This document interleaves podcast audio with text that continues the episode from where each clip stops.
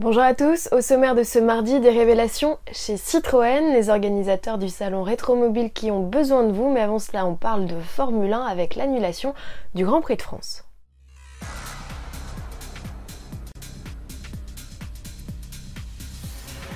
On espérait un revirement de situation, il n'en sera rien, le sort du Grand Prix de France de Formule 1 est désormais scellé. Les organisateurs ont décidé d'annuler l'événement qui devait se tenir fin juin et renoncent à trouver une date au calendrier 2020. Pour les détenteurs de billets, les modalités de remboursement seront prochainement détaillées sur le site officiel de l'événement.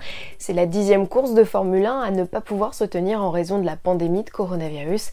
Liberty Media espère pouvoir débuter la saison le 5 juillet en Autriche. Une ébauche de planning est envisagée avec 15 à 18 grands prix maintenus entre juillet et décembre. La manche de Silverstone, prévue elle le 19 juillet, se disputera au mieux à huis clos si elle est maintenue.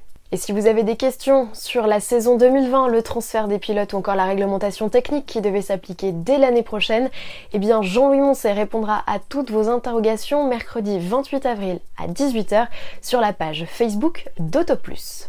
Et à propos de Facebook, si vous êtes sur le célèbre réseau social, ne manquez pas d'aller faire un tour sur le compte Rétromobile officiel. Les organisateurs ont besoin de vous pour élire la fiche de l'édition 2021 qui de la Ferrari 335S ou de la Jaguar Type E succédera à l'Alfa Romeo 8 et 2900B Touring Berlinetta retenu en 2010. Pour cela, votez avant le 2 mai. Sachez que 250 exposants ont d'ores et déjà répondu présent pour la 46e édition du salon dédié à l'automobile ancienne qui se tiendra du 3 au 7 février 2021.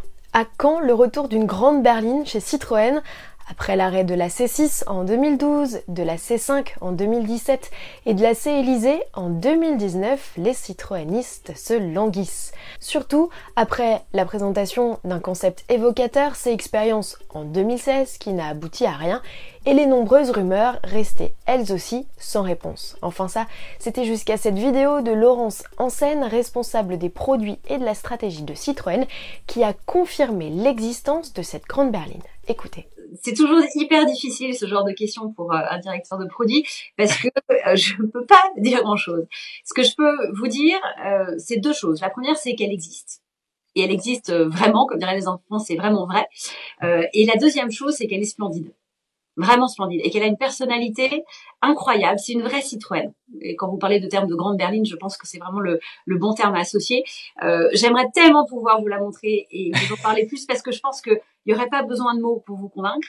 Euh, Faites-nous confiance, elle existe. C'est vraiment quelque chose d'important pour nous. Je pense qu'on est tous, alors c'est pas parce qu'on l'a développé, mais tous très amoureux de ce véhicule. Euh, mais voilà, il a, je, pense qu'il voilà, il, il vous plaira sans, mais vraiment sans aucun doute.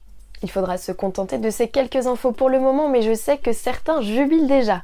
Cousine de la DS9 et de la Peugeot 508, la grande berline Citroën devrait logiquement reprendre une motorisation hybride rechargeable à son arrivée prévue fin 2021, voire 2022. Si vous avez envie d'en savoir plus sur les nouveautés françaises à venir en cette année 2020, eh bien je vous invite à revoir la vidéo réalisée en direct la semaine passée avec nos deux journalistes spécialistes en la matière, Agnès Lasbarère et Stéphane Martin. Ils parlent croquis à l'appui de tout ce qui nous attend. C'est une vidéo à pas manquer, je vous retrouve dès demain pour un nouveau JT. Salut